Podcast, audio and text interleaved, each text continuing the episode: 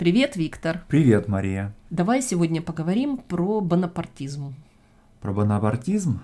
Ну, я думаю, что логично начать с определения. Слово происходит от фамилии Бонапарт, Наполеон Бонапарт, французский полководец, император. Ну, надо сразу сказать тогда, угу. что Наполеонов вообще-то было два. Да, причем первый и третий который приходился Наполеону первому племянником. Да, дядя и племянник, дядя... первый и третий. И вот они были оба императорами, императорами двух империй. Французских, да? Да, Наполеон I, его правление во Франции ассоциируется с Первой империей, ну а Наполеон III создал вот режим Второй империи да, во Франции. Угу. Но это не монархия. Есть разница между французской монархией, mm. которая существовала до французской революции, Великой французской революции, и империями, которые создали Наполеон I угу. и Наполеон III. Ну, я бы так сказал, что это не монархия традиционного типа, да, Власть-то, конечно, принадлежит одному лицу, да, но при этом основа легитимности этого режима не в божественном происхождении королевской власти, да, а вот в престиже военных побед, в завоеваниях. Да, да то есть империя это такое государство, которое должно все время расширяться. Угу. То есть вот эта власть императора это власть полководца, да. который приносит победы. Да, неизменно. Вот власть Наполеона, великого Наполеона, да, была именно таковой по природе своей, и в каком-то смысле его племяннику какое-то время удавалось сделать то же самое. Но смотри, тут сразу видно что разница еще ага. в том, что Наполеон о себе не говорил император Франции, он говорил император французов. Да. И вот в этом тоже есть отличие, угу. да. Эта империя, она основана на некоторых других принципах такая империя современного типа, если можно сказать. Конечно, да. Ну, прежде всего потому, что империя во Франции и первая, и вторая на самом деле вырастает из республики. И более того, в каком-то смысле из революции. Революция, республика, империя. Безусловно. В первом случае и во втором тоже, да, да. Наполеон III, тоже революция 1848 года, да. республика угу. и империя. Но с этим термином бонапартизм, как Маркс, да, mm-hmm. очень интересно описал вот эти принципы правления. Mm-hmm. Маркс вообще проанализировал всю эту структуру власти, да? Конечно, и события вот той самой французской революции 48 года и прихода к власти Наполеона III. Да. И, собственно говоря, он автор этого термина бонапартизм. Да, и это одно из наиболее известных его произведений, 18 Брюмера Луи Бонапарта, то есть вот тот самый переворот, который Наполеон III осуществил, чтобы стать императором. Ну вот смотри, Наполеон III. Это фигура удивительная. Да. Вот если так вроде бы он меркнет в лучах славы Наполеона Первого, угу. да, но если посмотреть э, сосредоточенно именно на Наполеона Третьего, то первое, что приходит в голову, это то, что он первый президент Франции, угу. но при этом он последний монарх, можно сказать, да? Да. да. И не в том порядке, что он был монархом, а стал президентом, а наоборот, он пришел к власти в результате выборов президентских, президентских, да. но в итоге стал императором. Безусловно. Ну вот давай об этом поговорим. С этими выборами там очень интересная да, история. Да, действительно, вот э, когда произошла очередная революция во Франции в 1848 году, через какое-то время были организованы выборы президента Французской Республики, второй Французской Республики. Да? И там было несколько кандидатов. И, в общем-то, Наполеон, третий, ну, надо сказать, что тогда он назывался Луи Наполеон. Его имя было Луи Наполеон Бонапарт. И он не был фаворитом изначально, да, но тем не менее именно он победил на этих выборах. Ну и даже с точки зрения организаторов этих выборов, как-то было даже несерьезно рассматривать его как реального кандидата. Он даже в каком-то смысле был фигурой комической поскольку ожидалось, что ну как раз он формальное участие да, принимает. Да. Ну пусть примет участие, посмотрим, сколько он там наберет. Да, конечно, на него работало имя, да, так сказать, которое связывало его с великим Наполеоном, и надо сказать, что во Франции очень долго жил вот миф этого великого Наполеона, да, миф о каком-то таком национальном величии, он, безусловно, французов не покидал. И это делало, конечно, Луи Наполеона Бонапарта очень заметной фигурой. Да, но смотри, это имя где сработало, в каких кругах? Имя сработало в низах, да? Да. В провинции, да, да? да. Вот какой-то такой романтический образ.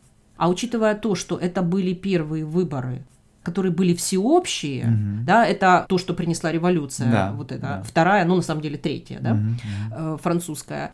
И когда мы говорим, кстати, всеобщие выборы, угу.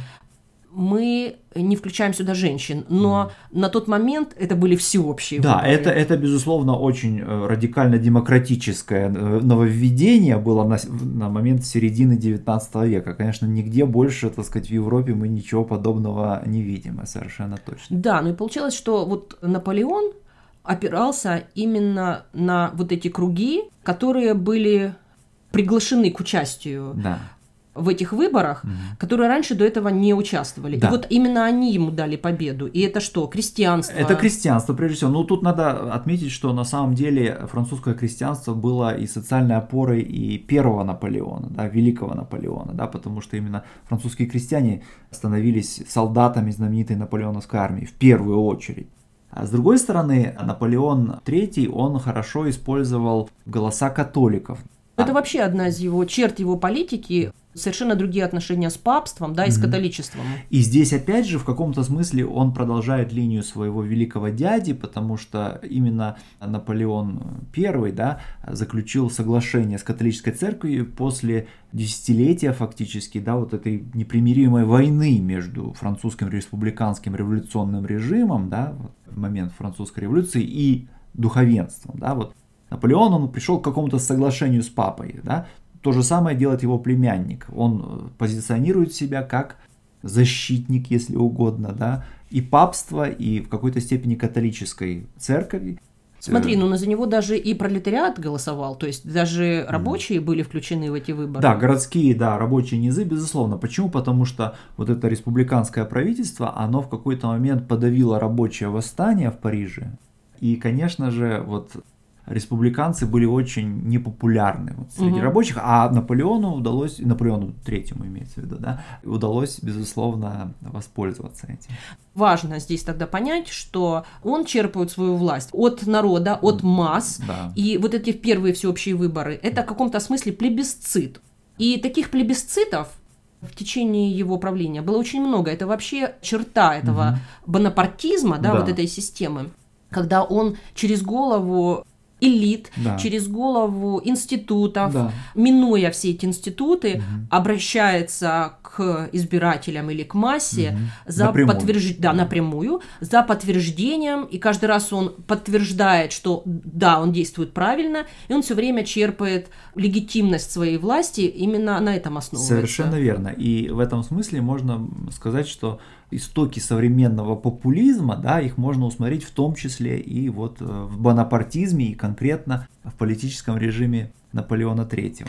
Он был, без, безусловно, в каком-то смысле гениальным менеджером. Если Наполеон I был, mm-hmm. ну, можно сказать, таким вождем, да, mm-hmm. или таким, ну, он военный полководец, военный да, гений, да, да то Наполеон III, его таланты mm-hmm. были скорее вот в области практической политики, да, да и менеджмента. Он на, на международной арене тоже очень хорошо чувствует, что возможно, да. что нет. А, как известно, политика – это искусство возможного.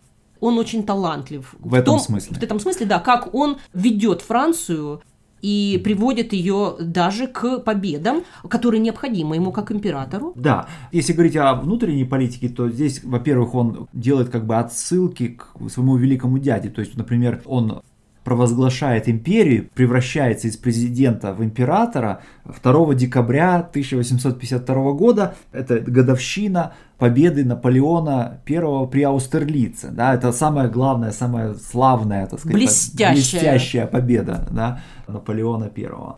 И действительно, если говорить о внутренней политике, то он, с одной стороны, он восстанавливает, допустим, католическую церковь в своих правах, допустим, в сфере образования, да, то есть заручается поддержкой католиков, да. С другой стороны, он использует контрреволюционные настроения, которые есть во французском обществе. Ну, известно, что он в какой-то момент перестраивает Париж вот тот э, средневековый Париж, полный кривых узких улочек, которые так легко было переграждать баррикадами и устраивать революцию, да, вот этот Париж уступает место Парижу современному, Парижу широких бульваров, которые прекрасно простреливаются артиллерией. Да, можно ввести войска, да, да, быстро сов... навести порядок. Совершенно верно. Да, и вот он свои решения, да, mm. он просит подтверждения у народа, да, путем плебисцитов. И, собственно говоря, именно таким образом он превращается из президента в императора. Даже Да. в этот момент он получает эту поддержку. Да, но и при, при всем этом, конечно, основа его поддержки, она в провинции, и в этом смысле его приход к власти и последующие, так сказать, подтверждение его полномочий, это есть иллюстрация победы провинции во Франции над революционной столицей, да, и это одна из черт вообще политической истории Франции в 19 веке. В это время все еще Франция в основном такая сельская крестьянская страна, да, и Наполеон III очень хорошо об этом помнит. Он, с одной стороны, продукт революции, и в нем, конечно, есть много новых совершенно элементов его политике. Он, безусловно, политик современного типа, но при этом он и контрреволюционен, потому что вот эти новые методы, да, он использует для того, чтобы подавить эту революцию и революционные настроения. Да, и в этом смысле, опять же, он повторяет своего великого дядю, потому что, как известно, Наполеон I, да, остановил революцию во Франции, но в каком-то смысле продолжил ее за пределами Франции в результате своих завоеваний в разных частях Европы. И вот, э, если обратиться к внешней политике Наполеона III, то здесь мы тоже видим вот продвижение каких-то вот революционных идей. Да, то есть он мог запросто какие-то революционные движения в других странах поддержать. До определенного момента, конечно, Да, не то есть, до конца. мгм. то есть это не так все просто было. Да. Он все равно думал об интересах Франции, о Да. о каком-то балансе сил на международной арене, но в какой-то момент вот его ему изменило это чувство, что можно, что Да. нельзя и до какой степени. И он в каком-то смысле просчитался, не заметив, что в Европе выросли другие современные игроки, которые точно так же хорошо чувствовали вот эти возможности. Да, ну видишь, здесь хочется вспомнить Карла Маркса, да, вот в его комментариях вот, прихода к власти Наполеона III есть такая знаменитая фраза, что история повторяется дважды. Первый раз как трагедия, второй раз как фарс. И он это сказал про первую революцию французскую и то, что революция 48 года была в значительной степени фарсом. И вот то же самое можно сказать, что какая-то вот театральность, он был немножко не настоящим Наполеон III по сравнению со своим великим дядей. Это фарс был очень талантлив. Он, он не был полководцем, да, он не был военным гением, каким был вот Наполеон I, да. Ну вот фарс был действительно очень яркий, фарс настоящий. Да, и в каком-то смысле ему даже удавалось добиваться внешнеполитических успехов. Ну, наверное, самым известным была Крымская война, в которой Франция в составе коалиции нанесла поражение России. Таким образом, Наполеону Третьему удалось отплатить за поражение его великого дяди в России. Да, то есть Наполеон I проиграл России Да. в итоге, ну не только России, он всей Европе, да, Да. коалиции Ну, европейской. Но здесь роль России была ключевой. Да. А здесь получается наоборот. Он в составе той коалиции, которая победила Россию. И, при этом он играл, Франция играла ключевую роль, конечно, в этой коалиции, да, победившей Россию. И в честь этого один из бульваров Парижа, бульвар Севастополь был на- назван, да, вот в честь победы над Россией. То есть до какого-то времени действительно ему удавалось вот проводить эти смелые внешнеполитические комбинации. Но ты права, чувство возможного, да, ему изменило, в частности, вот во время франко-прусской войны. И Бисмарк его, в общем, обыграл. Да, и это привело к катастрофическому поражению при Седане, который означал конец Наполеона III, конец Второй империи во Франции. Франция снова стала республикой.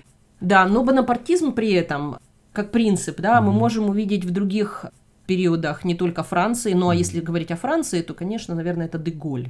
Да, соглашусь с тобой, что действительно вот та модель политической организации Франции, которая была установлена Деголем, Пятая Республика, да, она, безусловно, носит в себе какие-то черты бонапартизма, но прежде всего вот это широкие полномочия президента, избираемого всенародно на 7 лет. Да, это, безусловно, вот что-то навеянное режимом Наполеона и, прежде всего, Наполеона III. Да. Ну пока. Пока. Уважаемые слушатели подкаста Learn Russian Conversation, подписывайтесь на наш канал и делитесь с друзьями ссылкой на этот эпизод, а также на наш веб-сайт store.lrcpodcast.ca. Напоминаем, у нас есть транскрипты для каждого эпизода. Мы приглашаем помочь нам в распространении наших подкастов. Если вам понравилось, просим вас поддержать нас.